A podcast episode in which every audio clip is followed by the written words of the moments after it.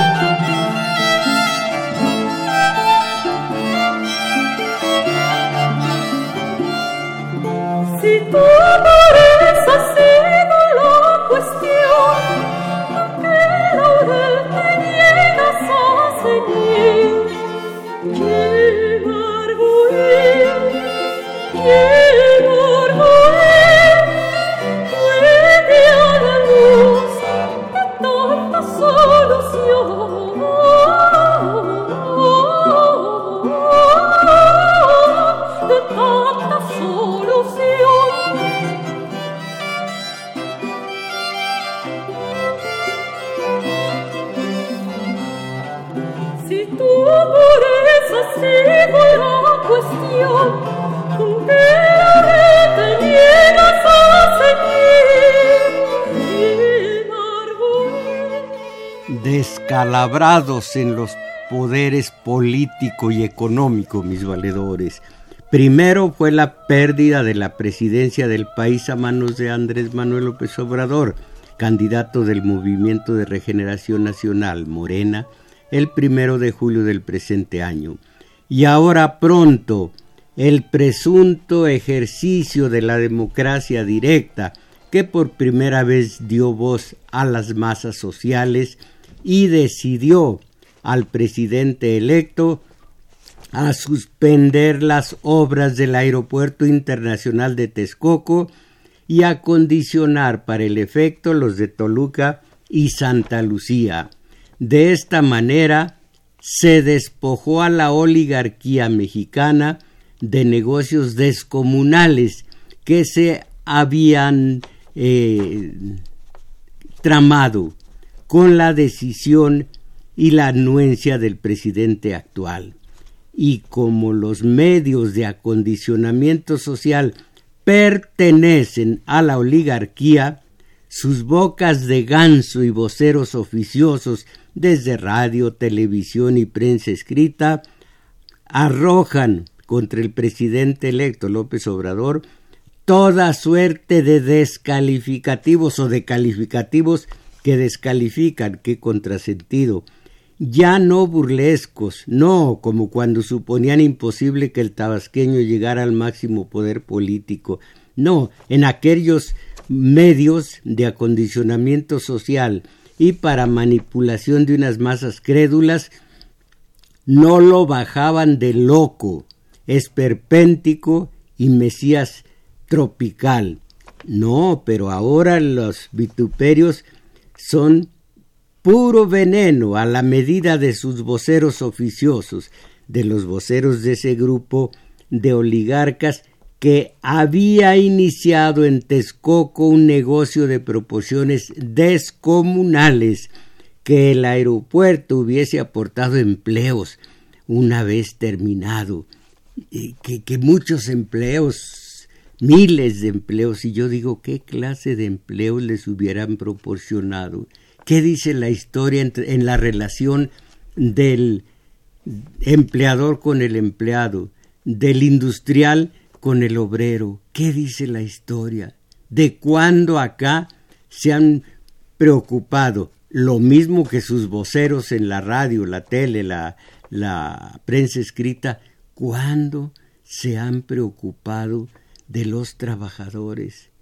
Vean lo que es el salario mínimo, más que el salario, el nivel de vida, la calidad de vida del obrero y su familia. Bueno, pues a lo mejor eh, esos miles de empleos serían de cuidacoches, de transportistas, de maleteros, que percibían el salario que los oligarcas vienen proporcionando hoy mismo a sus trabajadores. Me decía la compañera Isabel Macías, creo que dijo aquí delante de todos ustedes, cómo se le acercan jóvenes, estudiantes de medio tiempo, jóvenes sin empleo, y los absorbe la fuente de trabajo allá en el Estado de México. Y que dicen los jóvenes, qué manera de negrearnos, nos negrean, esa es la palabra ese es el verbo que utilizan. los patrones nos negrean unos salarios pequeños, encanijados, trasijados, después de ocho o diez horas de trabajo. Caramba, eso es lo que duele a los empresarios, cómo esos trabajadores dejaron de ganar semejantes salarios. Pero como digo a sus buenas mercedes, ellos saben que no es cierto. Yo sé que no es cierto, muchos de ustedes lo saben, pero la mayoría de los teletoneros de pobres de espíritu. En fin, ¿qué les parece el tema que les propongo?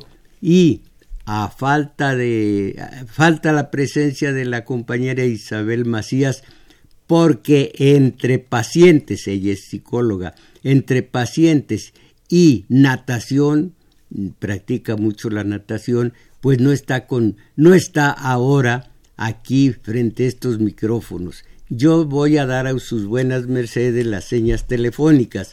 Aquí, para la zona metropolitana, 55 36 89 89. Resto de la República sin costo para ustedes 01800 50 52 6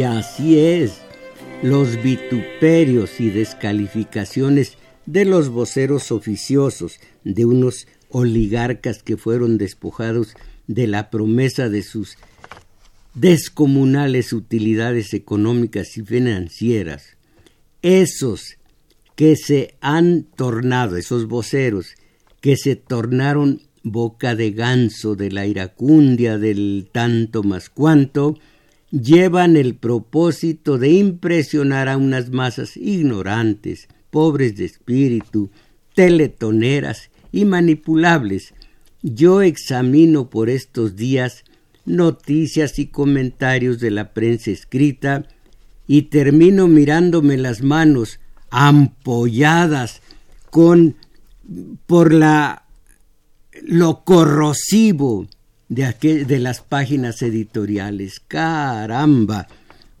En fin, y a leer y escuchar en los medios a los Ciro Gómez que se duelen de la suerte incierta que con la cancelación del aeropuerto de Texcoco habrán de sufrir cuarenta mil trabajadores. Cuarenta mil trabajadores. Caramba, cuánto, cuánto abogado, cuánto defensor de los trabajadores. Solo que esto que leo el día de hoy, que aparece el día de hoy, no, no lo habían dicho los Ciro Gómez. Trabajadores cortados con cizañas y con amputaciones, otros que fueron golpeados por una torre de iluminación caída, albañiles atropellados, descalabrados y electrocutados, placas de acero y destabilizadores de grúas que les cayeron en los pies y varios empleados que se quedaron, que se quemaron, perdón, con agua caliente del radiador de una máquina. Todos ellos fueron algunos de los accidentes que se registraron durante la construcción de lo que se pretendía fuera el nuevo aeropuerto de Texcoco. Caramba, ya me imagino el dolor que hayan experimentado en sus entrañitas tiernas estos pobres voceros del sistema que así se hayan condolido de tanto mm, trabajador siniestrado. En el 2017 el oficio de albañil, mampostero y afines son de los que más registraron accidentes que sumaron en el 17, el año pasado, 11.649 accidentes. Y ahí, se incluyen mujeres también, pero no vi en este reportaje que lo firmaran esas entreñitas tiernas, pero leyendo lo que escriben estos, no digo viendo en la tele lo que ellos hablan, porque pues no, no veo la tele, pero oyéndolos y leyéndolos, recuerdo la aseveración de Spinoza. ¿Y por qué escribí como apunte Espinosa? Espinosa ni que fuera Espinosa Villarreal. Spinoza, ahora sí, el filósofo que dijo y qué frase cuajada de sabiduría. A ver si entienden esta frase Arturo Flores, Crescencio Suárez. Fíjense ustedes, lo que Pablo dice de Pedro habla más de Pablo que de Pedro. Esa es la, la frase. Entonces, lo que Pablo afirma de Pedro habla más de Pablo que de Pedro. Mis valedores, ante esta conmiseración de los Ciros y otros Gómez por los trabajadores del malparido aeropuerto, cómo y cuándo manifestaron su pesar por esos obreros que han padecido la pérdida de fuentes de trabajo con la suspensión del tren rápido de esta capital a Querétaro, la explotación de los oligarcas, la devaluación del peso en casi un 60% durante el sexenio de Peña, la carestía de la canasta básica, la pérdida del salario en más de un 80% en las recientes décadas y una violación sañuda al 133 constitucional en materia de salario para trabajador. ¿Cuánto y cuándo se manifestaron iracundos contra estas violaciones a los derechos humanos, en este caso del trabajador. Los pobres trabajadores quedan en la indefensión. Claro, los voceros políticos, o voceros más bien de los políticos oligarcas y de los oligarcas políticos, saben bien, porque tontos no son, que tales expresiones llevan el ánimo de convencer a los teletoneros pobres de espíritu para ponerlos en contra de un nuevo presidente electo que ellos eligieron, todos los trabajadores, todas las clases populares, que ellos eligieron eh, y que y que mm, tratan de convencerlos, eh, lo cual no, no lo cual hace que eviten decir su nombre. Y por si no lo saben ustedes, porque evitan decir su nombre como cuando al principio, ah, en los años 50, digamos, del siglo pasado, el, la preferencia sexual distinta no se atrevía a decir su nombre, ahora la mayor parte de los comentaristas, radio, televisión, prensa escrita, dicen el presidente electo, el presidente electo, por si las masas, algunas masas desaprensivas, no saben cuál es el nombre del presidente electo, es Andrés Manuel López Obrador. Quieran o no, quieran o se arruguen cuando lo digan, alguna vez tendrán que decir López Obrador. Por ahora no es más que el presidente electo y el presidente electo y de allí nadie los saca. Un grupo pequeño de ricos descomunales está influenciando a toda esa masa social que votó por López, ah, perdón, perdón, por el presidente electo. Así sí, así me engrano a lo que todos dicen el presidente electo. Miren ustedes, lo que Pablo dice de Pedro habla más de Pablo que de Pedro. Tengo una anécdota que voy a, voy a decir a ustedes aquí o en el programa de la mañana en el que colaboro, para que notemos cómo se está poniendo en evidencia el periodista al servicio del, del oligarca y no se está poniendo en entredicho a López Obrador. Miren, ya estoy diciendo el nombre de López Obrador. ¡Ay, qué valiente soy! Yo tendría que decir nada más el presidente electo. Ah, sí, corazón bandolero el mío. Yo digo López Obrador, a ver si no sufro represalias. Ay, qué cosas. Eh, por cuanto algunos de ustedes, mis valedores de nuestro espacio comunitario de domingo 7, ya convencidos por la feroz manipulación, consideran la suspensión del aeropuerto texcocano un estoconazo en el corazón del país. Miren, algo, algo que, que debería yo decir al rato, o como decimos en el pueblo, más al rato. La secretaria general de la Comisión Económica para América Latina y el Caribe, la famosa CEPAL. Ella, que es, eh, ¿cómo se llama? Alicia Bárcenas. Bárcena. Conozco a su hermano y por eso conozco el nombre eh, y me equivoqué. Es Alicia Bárcena y dije Bárcenas.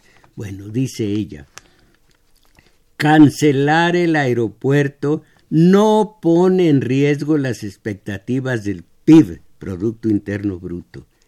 Estamos hablando de un solo proyecto de inversión. No estamos hablando de la política de inversión en México, afirmó Alicia Bárcena. Así de claro, así de sencillo. Eh, estaba, estaban advertidos pequeños grupos y que ya no toman las decisiones es extenso el artículo en el que Alicia Bárcena dice es exagerado decir que afecta la confianza de los inversionistas, sobre todo, digo yo, de los extranjeros. Todo esto es una feroz manipulación de los que quedaron golpeados en donde más les duele, en donde son vulnerables al máximo y en donde no hayan que decir y se revuelven como los famosos gatos negros aullantes, panza arriba. Ese presidente electo empieza mal su sexenio. Vamos mal. Las reacciones de las cúpulas empresariales como el eh, comisión, Consejo eh, coordinador empresarial. Esto de que solamente pongan los acrónimos. Y la Coparmex, eh, Coparmex dejen decir Confederación Patronal Mexicana. Por la cancelación del nuevo aeropuerto de Texcoco, contrastan radicalmente con su silencio ante el naufragio de otros megaproyectos de infraestructura en el sexenio de Peña. Aquí dice todos sus apellidos. En cambio de Peña yo me da flojera decir todo su nombre. No obstante, algunas de las obras abortadas implicaron millonarios derroches de dinero público y a empresarios tan cercanos al presidente como Juan Armando Hinojosa del grupo IGA y hago a un lado todo el material que tenía preparado para leer lo sustancial del artículo que se publica en el semanario de hoy, que publica Mathieu Tourlaine. Voy a leer, como les digo, la parte sustancial y después agregamos algo de lo que traía yo preparado porque me parece más oportuno contrastar la gritería o el griterío de estos de estos voceros y de los mismos empresarios con el silencio que guardaron con todas las porquerías que ocurrieron durante el presente sexenio.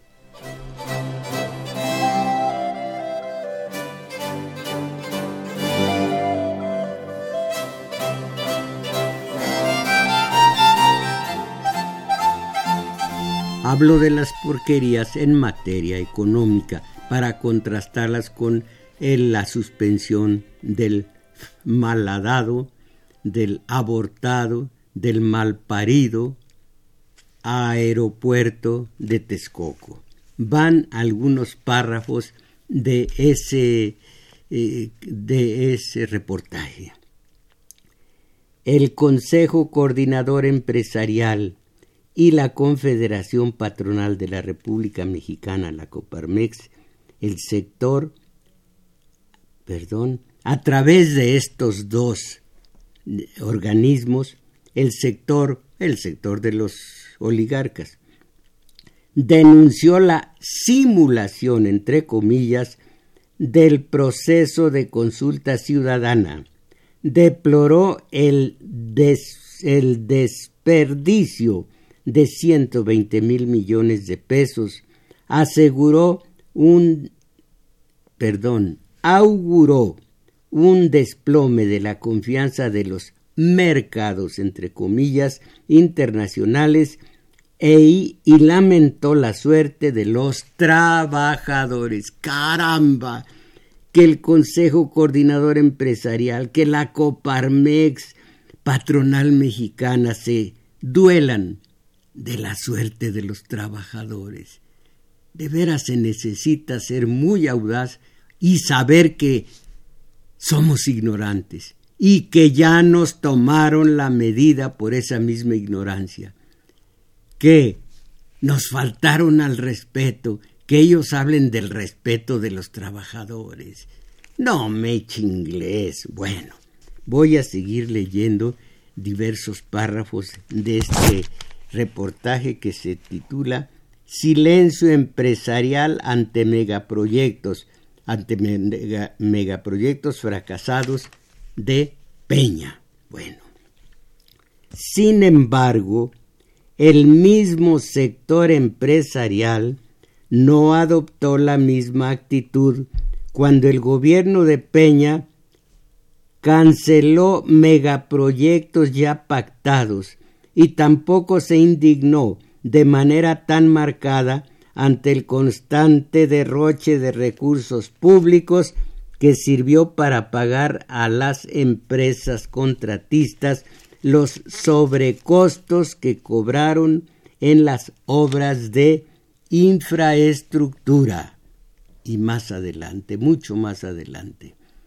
El escándalo de la Casa Blanca provocó de rebote la cancelación de otro proyecto en septiembre del 2016, la construcción del acueducto Monterrey 4, adjudicada en septiembre del 2014 por el sistema de agua municipal afiliares, afiliares, afiliales de ICA y Grupo ICA de Hinojosa Cantú. Se me atraviesa este nombrecito porque, le, porque me ha costado mucho, de Hinojosa Cantú, con un costo estimado de 18 mil 300 millones de pesos.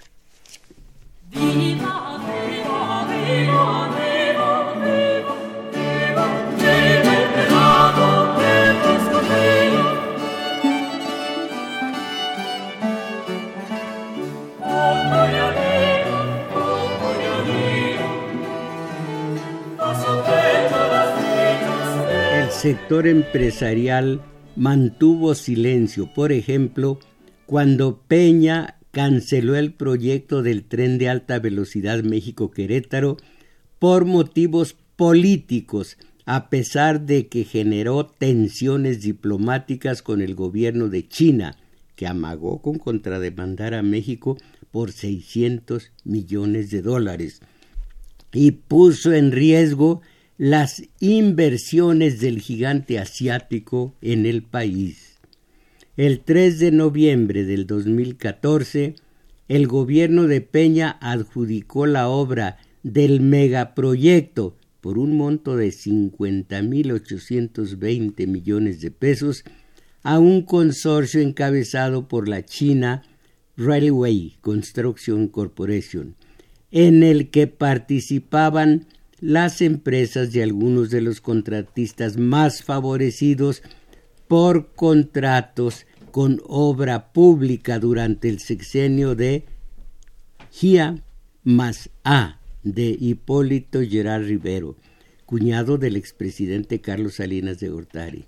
Prodemex de Oligario Vázquez Raña, válgame, y constructora Tello de Juan Armando Hinojosa Cantú, válgame. Apenas cuatro días después de anunciar el consorcio ganador, el gobierno federal informó de manera abrupta la revocación del fallo. Dos días más tarde, el 9 de noviembre, se difundió el reportaje La Casa Blanca de Peña, elaborado por el equipo de investigación de Aristegui Noticias y publicado de manera conjunta por ese portal electrónico y este semanario Proceso en 1984. El trabajo reveló que Hinojosa Cantú construyó y financió la casa de la pareja presidencial en el exclusivo barrio de Las Lomas y marcó el sexenio con el sello de la corrupción.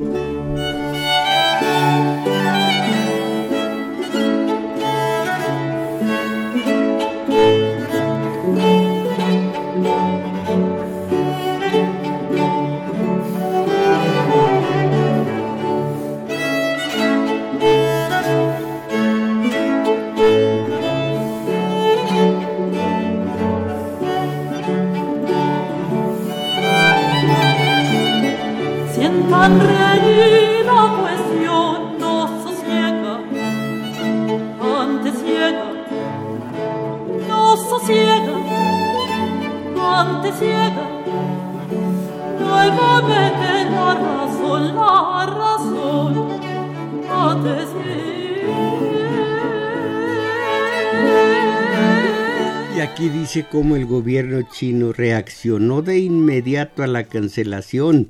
La empresa paraestatal se declaró extremadamente sorprendida ante el anuncio y el 11 de noviembre, momentos después de reunirse con Peña, eh, el primer ministro Li Qianquang lamentó la cancelación del proyecto y pidió al gobierno mexicano un trato justo a las empresas chinas que inviertan en el país. Eh, leyeron ustedes la iracundia de los de todo el empresariado, compañeros eh, Arturo Flores y Crescencio Suárez, cuando este proyecto abortado Calladitos, calladitos. Bueno, vamos mucho más adelante. El escándalo de la Casa Blanca provocó de rebote, esto ya lo leí. Y no solo esto, en marzo del 14, el entonces director general de Pemex, Emilio Lozoya Austin, anunció que la paraestatal no terminaría la refinería bicentenario de Tula, un megaproyecto lanzado por el gobierno de Felipe Calderón en marzo del 2008 para producir 250 mil barriles de gasolina al día y generar 32 mil empleos directos. ¿Qué dijeron los oligarcas? Yo no me acuerdo. ¿Ustedes sí? Entonces, eh, con el abandono del proyecto, que no era rentable, comillas, esto según los Oya, quedó solo una barda. Oigan esto, una barda por la que los mexicanos pagaron mil trescientos treinta y ocho millones de pesos. Pero entonces ningún Ciro Gómez nos dijo estos estos cochinos hacen que México, que los mexicanos paguen semejantes derroches. Nunca. El sector empresarial tampoco se indignó de manera tan marcada ante los ante los constantes sobrecostos cobrados del erario. Y los retrasos, la mala calidad y a menudo las prácticas de corrupción que mancharon los megaproyectos en el sexenio de Peña. ¿Qué les parece? Más adelante, más adelante. Primero vamos a escuchar esta música maravillosa de los jesuitas en, en Centro y Sudamérica. Este se llama eh, Música de Lima, no estoy seguro que se llame Música de Lima, pero es de Lima. ¿Cómo se llama Crescencio Suárez?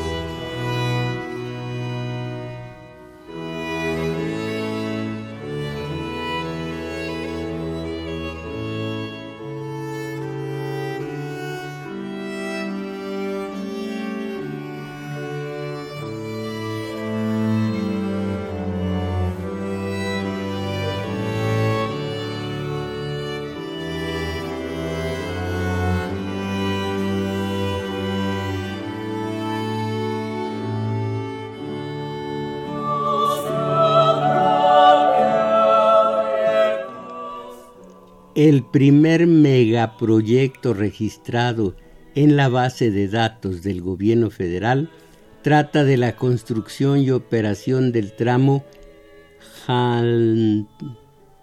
Jantelolco, El Higuerón, de la autopista del Sol, adjudicada a Pinfra y la española Aldeos por 1.900 millones de pesos, fue la primera nueva concesión otorgada durante la actual administración, dijo Gerardo Ruiz Esparza, titular de la Secretaría de Comunicaciones y Transportes, al inaugurar el arranque de la obra el 4 de marzo del 2014.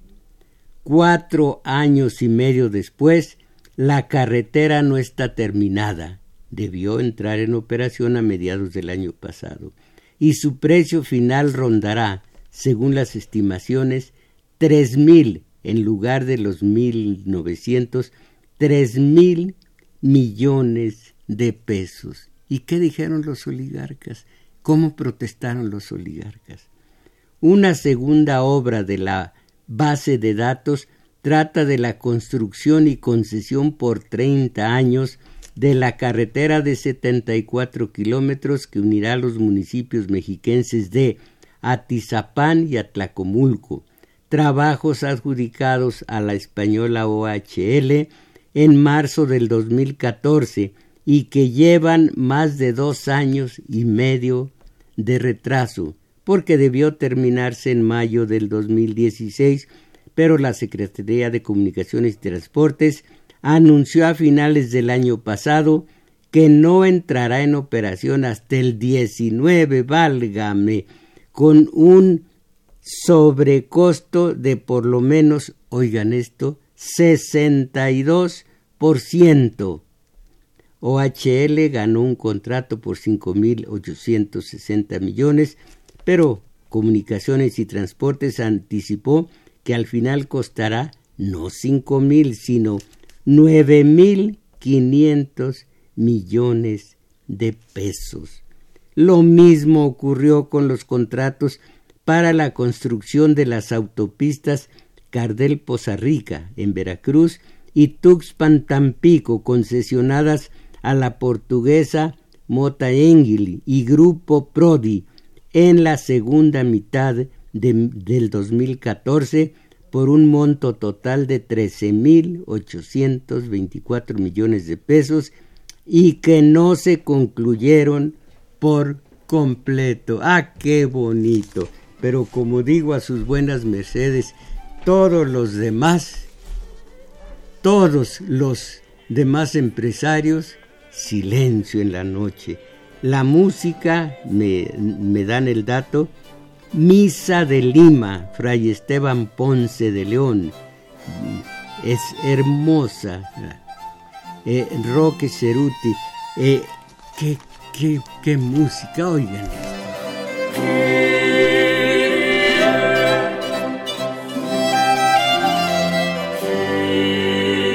Unos, unos seres humanos tienen un espíritu tan alto y una inteligencia tan clara que hacen, realizan, crean esta música. Otros sórdidos solamente tratan, déjenme decirlo de una manera elegante, de una manera mm, altiva, gentil, tratan solo de fregar al que se deja y quien se deja es el pobre que sentado a dos nalgas frente a la de plasma se bebe la programación de la tele y se permite o, sin darse cuenta permite que le borren sus problemas, las contradicciones con el empleador, todo, sentarse, eructar, tomar un agua negra o una cerveza. Caramba. No, si nos hemos ganado, nadie nos ha regalado el título de país subdesarrollado, nos lo hemos ganado y a puro pulso.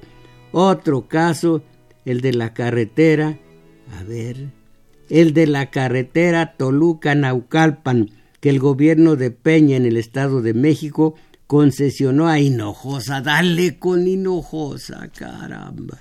A Hinojosa en el 2007.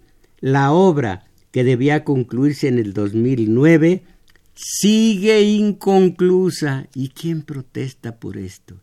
Sigue inconclusa. Por si fuera poco, la empresa obtuvo de Banobras un crédito de 2.775 millones de pesos para construir la carretera y recibió del gobierno mexiquense de Alfredo del Mazo una extensión de la, de la concesión por 60 años. Ah, Grupo Atlacomulco, qué nido de verdaderas ratas, qué nido de ratas. Pero nosotros tan tranquilos, claro que, ¿cómo van a protestar esos oligarcas que protestan por la suspensión del aeropuerto de Texcoco? si todos ellos son un cuerpo, un grupo, una mafia, todos van a lo que desde un principio en la, en la revolución industrial de, de Inglaterra y después en la revolución francesa de París, de todo Francia, pero eh, eh, de París, donde se significó, hicieron de su ideología, entre comillas, el liberalismo económico, en donde el principio y el fin son las utilidades. Nada más eso. Y por eso las megafortunas en Estados Unidos, en Francia, en, en Inglaterra, en Italia, en España y en su modalidad aquí en México.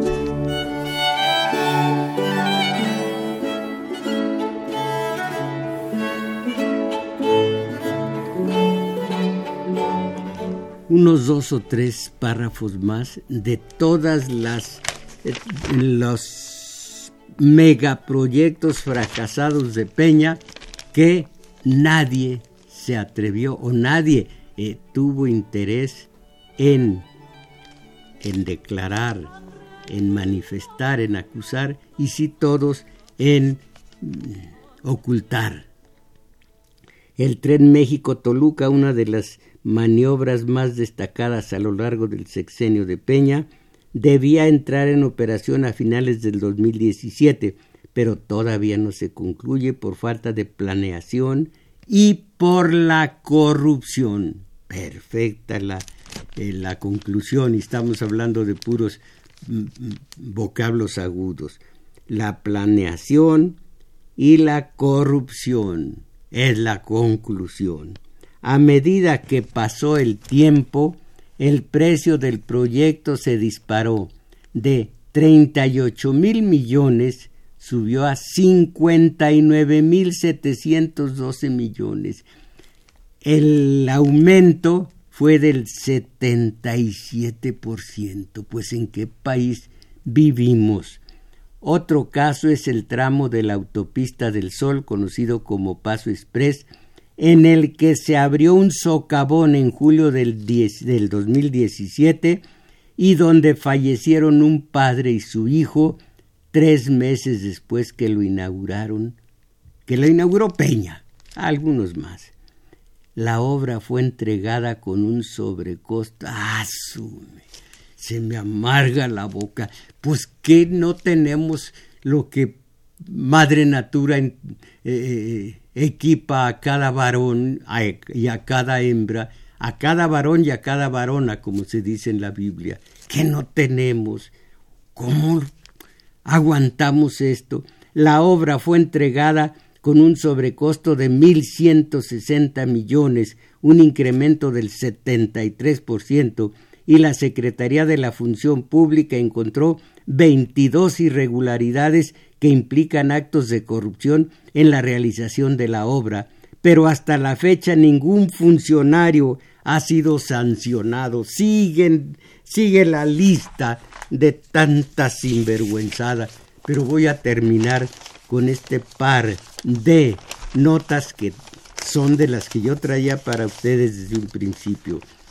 Dijeron los oligarcas, el autoritarismo está de regreso. Ahora que se canceló el proyecto de aeropuerto en Texcoco, el autoritarismo está de regreso. Los vecinos latinoamericanos de Brasil, ah bueno, este es en Brasil, pero se refiere también a México. Eh, Bolsonaro tiene mucho en común. Oigan lo que dicen estos malvados. Bolsonaro tiene mucho en común con el presidente electo de México, Andrés Manuel López Obrador. Andrés Manuel López Obrador se supone que está en el lado izquierdo, sea eso lo que sea a estas alturas, y que en el lado derecho está Bolsonaro.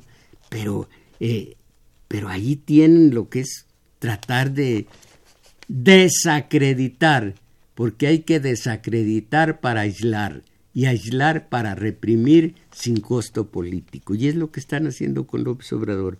Bolsonaro tiene mucho en común con el presidente electo de México, Andrés Manuel López Obrador, eh, en, el, en el atractivo del líder, bueno, perdón, es el atractivo del líder fuerte, es el programa político un poco vago, es la promesa de confía en mí, haré el trabajo, es el estilo. Por lo tanto, podríamos ver campañas similares en América Latina. Y esto, al siguiente día de la explosión en Texcoco, en primera plana del matutino, día de furia, se canceló el proyecto. Bolsa y peso en picada. El precio se depreció 3.25% tras la confirmación de AMLO. La Bolsa Mexicana de Valores perdió 18 mil millones de pesos en valor de capitalización. Modis reduce la calificación de los bonos del Naim, eh, eh, que significa el nuevo aeropuerto internacional de México. Y aquí está lo que dijeron en su momento los empresarios. Está, por ejemplo, en eh, Peña, eh, Juan Pablo Castañón, Alicia Bárcena, lo que ya escuchamos, Alejandro Ramírez, Gustavo de Hoyos, Federico Patiño y Alexander de, de.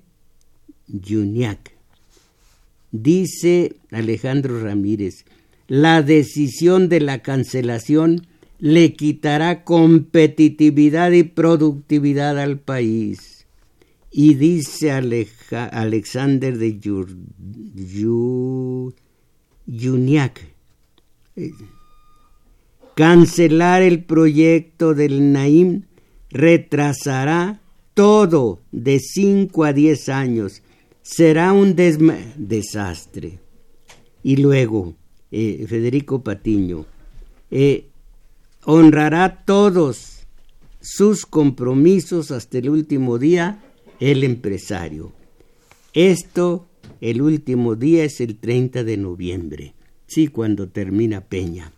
Y algo al final para que sepan ustedes en qué país vivimos y en dónde estamos pisando en este momento.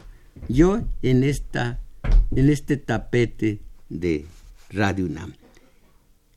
Gustavo de Hoyos. La decisión es contraria. Fíjense ustedes lo que son los empresarios, son los megarricos, son que, eh, los que explotan a todo el gremio trabajador, son los que se enriquecen con la plusvalía del, del obrero, son los inescrupulosos hijos del capitalismo, del imperialismo, del neoliberalismo, del liberalismo económico siniestro y con el que progresa progresan los pueblos. Sí, allá arriba, acá abajo se amuelan más. Bueno, Gustavo de Hoyos de la Coparmex.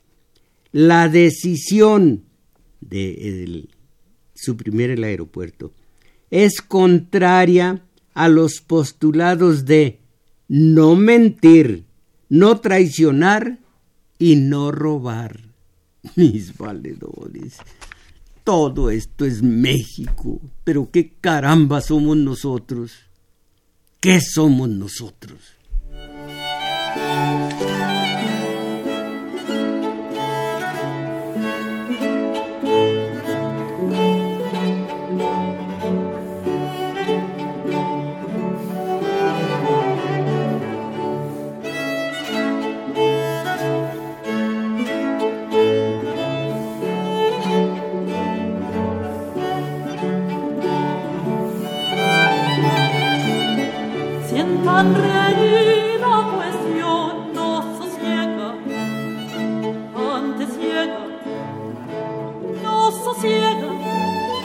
Miren ustedes, para que no nos tomen desprevenidos, para que no hagan con nosotros lo que les dé su gana, para que después de que nosotros aportamos nuestros impuestos, entre otras cosas para, para renglones como salud pública, no tengamos extra, de manera extra, nosotros que eh, eh, andar cooperando con la televisión en un que hace que perpetra unos movimientos sórdidos para cuestión de las finanzas de ellos. Como repito, para que nosotros no paguemos lo que no tenemos que pagar cuando ya lo pagamos con nuestros impuestos, para que no nos vean la cara, para que no diga un empresario que el, la ética eh, eh, ordena no robar, no mentir, los empresarios, para que no nos vean la cara, para que no nos falten al respeto. Yo propongo a sus buenas mercedes que acudan, como están acudiendo, a nuestro taller de teoría política, los sábados en el Centro Cultural El Juglar, situado en Manuel M. Ponce, 233 colonia guadalupeín. Puede ser que algún mediocre vaya y vea que no hay bailarinas, que no hay chonchines a la vista, chonchines de mujer, y no regrese. Pero quien se interesa, quien se interesa por el país, por sí mismo, por el propio personaje que acude al taller, ese tiene que tener una constancia, salir de la mediocridad, de la rutina, porque la rutina es el santo y seña de la mediocridad, la rutina, el no saber ni querer crear, no buscar caminos nuevos como ordenó, bueno, como recomendó eh, Machado, no Manuel, sino Antonio, Caminante no hay caminos, se hace camino al andar. Vamos abriendo caminos y dejar que los mediocres caminen por ahí, porque ellos no pueden. abrir caminos. Hay que buscar vetas de metal precioso y después los chamberos las explotarán. Nosotros seguimos buscando vetas. Esa es la, la, hermosa suerte del que tiene su espíritu alimentado, lo alimenta cada día y trata de llegar a las alturas. No miren, acabo de ver de pura casualidad, yo que he estudiado a Nietzsche, de pura casualidad algo que yo repito todos los, todas las veces que son eh, que vienen al caso. Dice alguien refiriéndose a Nietzsche. Dice eh, eh, Nietzsche afirma ser mediocre se integra a la masa. Perfecto. Y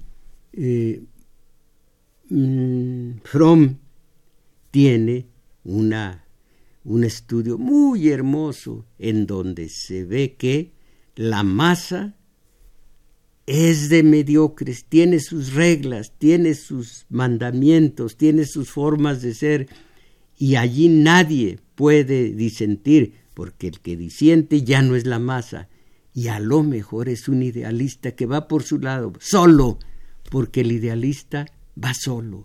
La masa, hombre, bueno, pues el sábado vemos la forma en materia de razón, de lógica, de reglas, eh, eh, reglas eh, históricas, de ver de examinar nuestra circunstancia política para entenderla desde la historia, desde el principio, un principio que nosotros situamos más o menos desde el México independiente.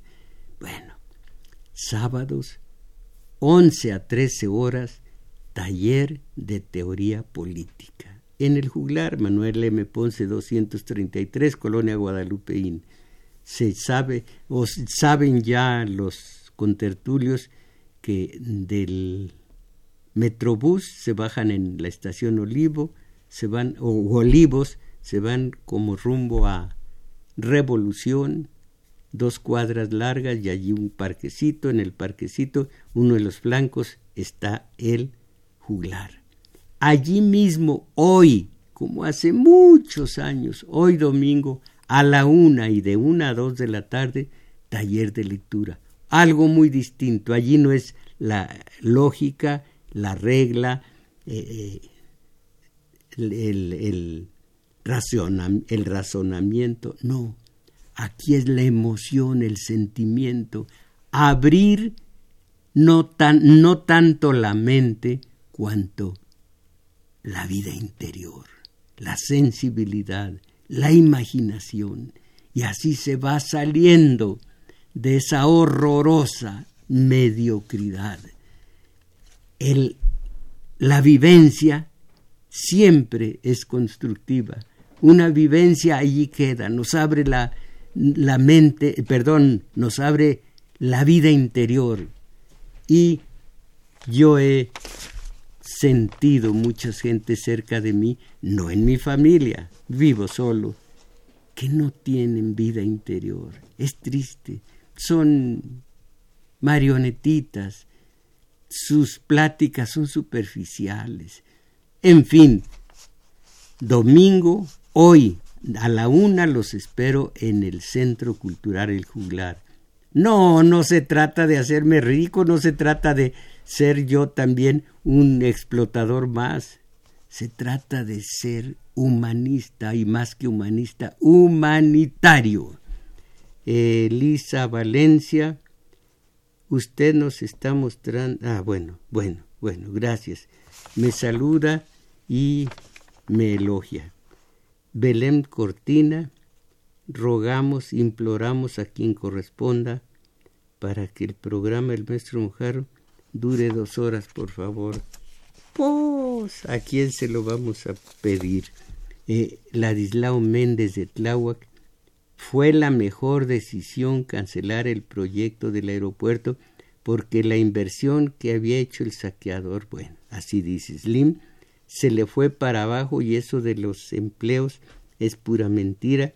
ya que los intereses de los de arriba no contemplan a la borregada. No diga contemplan, es tan bella la palabra. No, no es un disparate, no está mal, pero diga, no, no, proyectan, eh, no, no consideran a la borregada. No se deje influenciar por el contemplan, se contempla una puesta de sol, unos ojos hermosos de la mujer amada. Contemplar es tan hermoso, de idealistas. Un mediocre, no me refiero a usted, los mediocres, el, gobierno contempla, ah, bueno, diga, no considera a la borregada y está perfecto. Hay dos clases de lenguaje el denotativo, que es el de no, no considera, y el connotativo, que es de la poesía, es el que usa el poeta. Ese dice, se contempla. Mire, voy a decirle, se contemplan unos ojos estrelleros. Tienes unos ojos tales, matadores y tan bellos, que no merecen llorar sino que lloren por ellos. Ahí está, ahí se puede decir, se contemplan esas pupilas. ¿Ve usted? Pero contemplar dos mil pesos para helados ah, o para cigarros, no. Bueno, Ramón Valdés Hermosillo, la ciudadanía mexicana debe prepararse para seis años de continuas infamias contra el gobierno elegido porque los dueños tendrán como consigna vil que López Obrador y el país no avancen. Joaquín Jiménez de Copala, Hidalgo. Le mando un saludo, maestro Mujer. Lo escuchamos desde el estado de Hidalgo. No, pues eso está de primera. Se lo, lo agradezco a ustedes. Eh, Luis Torre de Coajimalpa me saluda al fin se nos tomó en cuenta a los que votamos en contra del aeropuerto en Texcoco. Algunos locutores de la radio se enojan cuando uno dice es un honor estar con Obrador. Y ahora están difundiendo, a ver quién hace caso, que se diga fue un horror votar por, por Obrador. Esto siempre, siempre ocurrirá. Acuérdense ustedes que dice un, unos versos, ese no es poema. Eh, Díaz Mirón no me parece poeta, versificador sí, pero Díaz Mirón dijo en su momento lo que todos ya sabían, y luego lo sabemos ahora nosotros, que esta es una lucha de todo lo que se arrastra contra todo lo que vuela. Todo lo que se arrastra, sí señor, ya, todo lo que se arrastra es mediocre contra todo lo que vuela. Y vuela el ideal, los ideales. Entonces, siempre, en otro sentido, siempre el pobrerío va a tener de enemigo al rico. Finalmente, Julio Salgado de Tlalpan, eh, del nuevo aeropuerto, válgame, Dígame dónde quedó. Aquí está. Eh, la dictadura priista y, cómplices panistas generadores de misterios y tragedias y heredero de todas males que padece México promueven un universo de falsedades respecto del nuevo aeropuerto y según estudios de mecánica de suelos dicho lugar es puro fango con profundidad de 500 metros, va a salir más caro el mantenimiento que el costo de tal aeropuerto, dice Julio Salgado de Tlalpan, y fue todo por hoy. Agradezco en la producción a Juan Carlos Osornio, en controles a Crescencio Suárez, manda, metadatos, ¿qué? Metadatos, Arturo Flores, teléfonos. Nada más estuvo usted, Roberto Cruz. Solamente Roberto Cruz.